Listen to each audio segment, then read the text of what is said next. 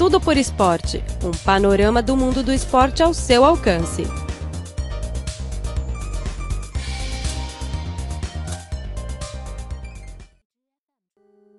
Caro ouvinte, seja muito bem-vindo a mais uma edição do programa Tudo por Esporte. Eu sou Luiz Li. Nesta semana vamos falar da Superliga Chinesa de Futebol, que começou sua temporada 2017 no início deste mês. Em primeiro lugar, vamos ouvir uma entrevista com Ralph de Souza Teres, ex-jogador da seleção brasileira e do Corinthians, e agora joga pelo time Beijing Guoan da Superliga Chinesa. E depois, teremos uma reportagem sobre a nova política da Liga Chinesa de Futebol. Bem, agora vamos ouvir a entrevista exclusiva com o jogador Ralph.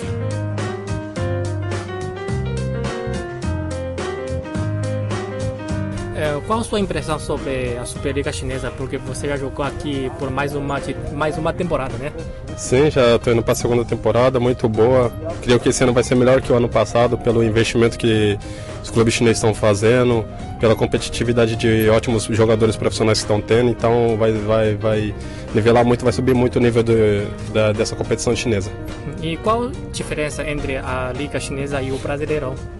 É muito difícil, muito brasileiro. O Brasil é jogos quarto e domingo, muito pegado, jogo disputado. Aqui ainda tem alguns clubes ainda que é um pouco abaixo ainda, mas assim, aos poucos tá, tá nivelando, então tá subindo. Então cada jogo vai ser muito difícil. Então é diferente de falar, porque o Brasil é, é outra competição, é pontos corridos, tem mata-mata, tem finais, então. E toda quarta e domingo tem sequência, aqui é difícil. Ou é domingo, pouco, pouco que tem quarta e domingo, então é, às vezes tem mais a semana toda para trabalhar e no Brasil não tem muito tempo para trabalhar, porque treina quarta e domingo. Tanto é que no Brasil é um mês de férias, aqui chega a dar quase dois meses de férias. Uhum. Este ano, a Associação de Futebol da China adotou uma, uma política que restringe o número dos é, jogadores estrangeiros. O que acha? É difícil de, de opinar pela, pela federação, mas a gente, todos os clubes perdem muito porque fica um jogador de fora, só pode contar com três, não pode ter outro estrangeiro e um, uma vaga que teria aberta agora fechou, então muitos clubes têm mais de três atletas estrangeiros, como no nosso caso. A gente sabe que né, não é norma da gente, é norma da federação, só que pegou a gente meio que de surpresa, que foi em cima da hora, não, não deu tempo para os clubes até pelos clubes que, que contratou ficou mais difícil ainda, mas a gente tem que respeitar e acatar a atitude deles. Isso mesmo.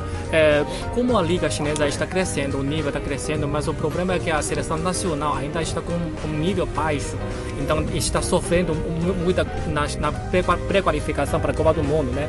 Qual a sua sugestão para o crescimento do futebol chinês?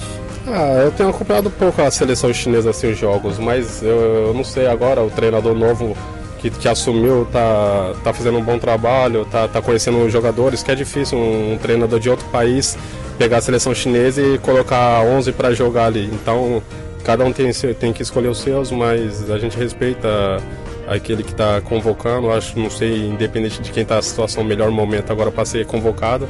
Mas a gente torce para que o clube, o clube, tanto o clube como a federação, como a própria liga chinesa, como o futebol da China acaba crescendo muito e nos ajuda muito porque assim como se o país estiver bem, a seleção estiver bem chinesa, vai ser bom para todos nós. Hum, e para você, você já tem 33 anos, né? Você acha que aqui a China é a sua última parada da sua carreira profissional? Tenho 32. Ah, 32, 32. Né? não, acho que não. Eu não sei o que Deus prepara, eu tenho que continuar meu trabalho aqui, tem até o final de contrato ainda, tem muitas coisas para mim alcançar ainda, almejar ainda, mas estou feliz daqui. Se, se for para renovar, eu quero ficar aqui, senão eu volto para o Brasil ou vou para outro lugar que é onde me queira. E sua vida aqui? Que acha a sua vida? Muito boa, muito boa. Uma cidade tranquila, cidade que dá todo respaldo. O pessoal chinês respeita muito. E onde você vai, você tem ótimas opções de comida, tem ótimas opções de shopping. Então é um, um país que me acolheu muito bem, não só eu, como os outros estrangeiros, como o próprio Renato, que é brasileiro também.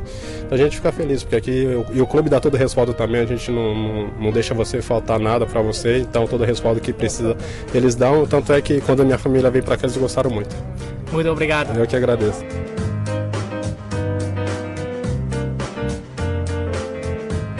Nos programas anteriores já discutimos sobre a nova política para a temporada 2017 da Liga Chinesa de Futebol. A nova política restringe o número dos jogadores estrangeiros e exige que os clubes chineses coloquem pelo menos um jogador com idade de menos de 23 anos nos titulares. Como funciona a política e quais influências que ela trouxe para a liga? Vamos ouvir a reportagem.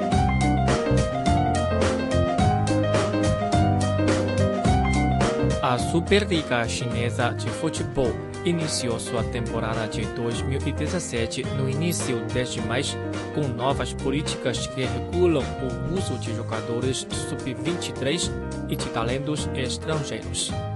Na primeira rodada, vários times fortes foram influenciados por novas políticas. O vice-campeão da temporada passada, Jiangsu Suning, sofreu uma derrota esmagadora fora de casa pelo time Shanghai Shenhua.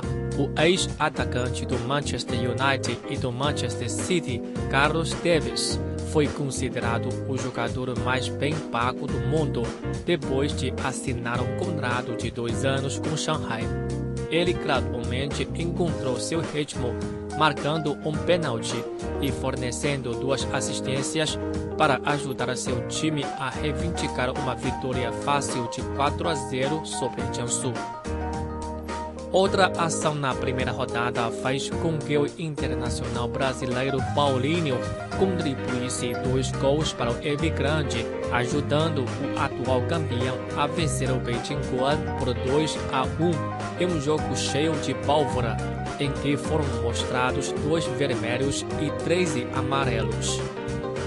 Uma rivalidade tradicional no campeonato, o jogo de alto nível entre Guangzhou e Beijing atraiu 47.998 espectadores, um número recorde para uma partida de primeira rodada.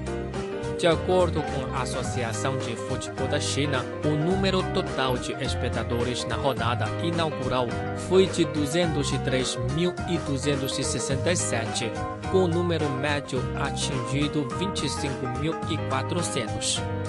Os clubes chineses gastaram um recorde de 390 milhões de euros no mercado de transferências desta temporada, de acordo com a estimativa da Transfer Market da Alemanha. Com a chegada do talento de classe mundial, a influência da liga continua a crescer rapidamente, tanto nacional como internacionalmente. Nesta temporada, a Superliga Chinesa será transmitida em 96 países e regiões, incluindo Grã-Bretanha, Brasil, França e Bélgica. Isso representa um aumento de 25 mercados em relação ao ano passado. Guangzhou Evergrande está perseguindo um sétimo título consecutivo da liga, mas encontrará desafios mais duros dos clubes que compraram talentos estrangeiros, tais como Oscar e Carlos Teves. Em uma tentativa de reduzir os gastos febres em jogadores estrangeiros e dar mais chances aos talentos locais, uma nova política entrou em vigor nesta temporada, permitindo um máximo de três jogadores estrangeiros e pelo menos um jogador chinês sub-23 entre os titulares. Anteriormente, a cota estrangeira era 4 e não era obrigatório colocar jogadores sub-23 nos titulares. No entanto, os jogadores estrangeiros ainda desempenham papel fundamental na primeira rodada. Além de Paulinho, outro brasileiro, Erickson, completou um hat-trick na vitória de Shanghai SIPG por 5 a 1 sobre Changchun Yatai com o trio brasileiro de Hulk, Oscar Elkson e o melhor artilheiro nativo na liga, Wu Lei, o Shanghai SIPG forma uma fortíssima linha de ataque. A equipe também conquistou três vitórias consecutivas na fase de grupos da Liga dos Campeões da Ásia. A primeira rodada da temporada também testemunhou desempenhos simplórios de clubes que gastaram também muito tais como Hebei China Fortune e Tianjin Chengjian. O recém-chegado da Superliga Tianjin Quanjian, sob a liderança do ex-capitão italiano Fabio Cannavaro, trouxe o belga Axel Witsel e o ex-atacante da seleção brasileira Alexandre Pato, mas foi derrotado por Guangzhou RIF por 2 a 0. Hebei China Fortune também não conseguiu provar a sua coragem com um empate no jogo contra Henan Jianye. Embora a China Fortune e Tianjin Quanjian tenham feito enormes investimentos no período de transferência de inverno, eles ainda precisam de tempo e experiência para melhorar sua adaptação à nova atmosfera da Superliga Chinesa.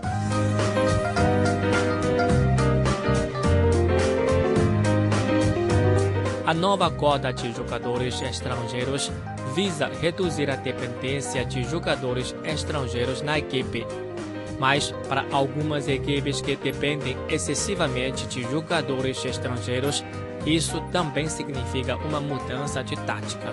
Por exemplo, o internacional nigeriano Andoni Yujar, de Liaoning Shenyang, teve que sentar-se na arquibancada devido à limitação mas a limitação dos jogadores estrangeiros também dá mais chances aos jogadores locais. Os oito jogos da primeira rodada totalizam 19 gols, entre os quais os chineses marcaram cinco. Pelo contrário, todos os gols na rodada de abertura da temporada passada foram marcados por jogadores estrangeiros, exceto por um jogo atrasado entre Beijing Guan e Tianjin Taida. Alguns jogadores locais também proporcionaram desempenhos atraentes. Liu Bingbing, de 24 anos, de Shandong Lunan, quebrou um impasse e ajudou sua equipe a bater Tianjin Taida por 2 a 0. O goleiro de Guangzhou RIF, Chen Yuelei, também fez uma performance impressionante, recusando quatro tiros de pato de Tianjin Quanjian para garantir a vitória de sua equipe. Shi, de 22 anos, que treinou e jogou nas ligas brasileira e portuguesa, impressionou a multidão por um ataque à esquerda para Beijing Guan. Ele disse que a nova política só oferece uma garantia de que ele terá chance de começar, acrescentando que ele deve treinar mais arduamente, a fim de garantir mais tempo no campo. Nem todos os jogadores sub-23 aproveitaram a oportunidade. Alguns deles jogaram apenas menos de 20 ou 30 minutos na primeira rodada antes de serem substituídos por companheiros mais velhos. No jogo entre Guizhou Hengfeng e Liaoning Shenyang, o jogador 23 de Liaoning, Wang Qiao, foi rapidamente substituído aos 16 minutos. O goleiro de Liaoning, Shi Xiaotian, sofreu um cartão vermelho na segunda metade. Com isso, a equipe ficou sem substitutos e teve que usar o meio-campista Wang Hao como goleiro. Li Lipeng, subdiretor do Conselho Executivo da Liga Profissional da Associação de Futebol da China, disse que ninguém esperava que a nova política causasse uma grande mudança durante a noite. Após a primeira rodada, podemos ver a reserva de jogadores jovens diferentes em cada clube.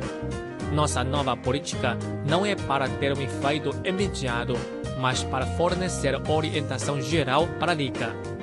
Queremos que a política possa fortalecer a formação dos jogadores juvenis na China. Tentamos minimizar os efeitos secundários da nova política. Ecoando a nova política, Guangzhou Evergrande já tentou definir uma tendência para toda a liga, diminuindo o número de jogadores estrangeiros assinados e visando construir uma equipe de todos os chineses até 2020. Ainda não podemos julgar se a nova política afeta ou não a Liga Chinesa deste ano, mas uma coisa é certa: esta temporada será diferente de qualquer outra antes dela.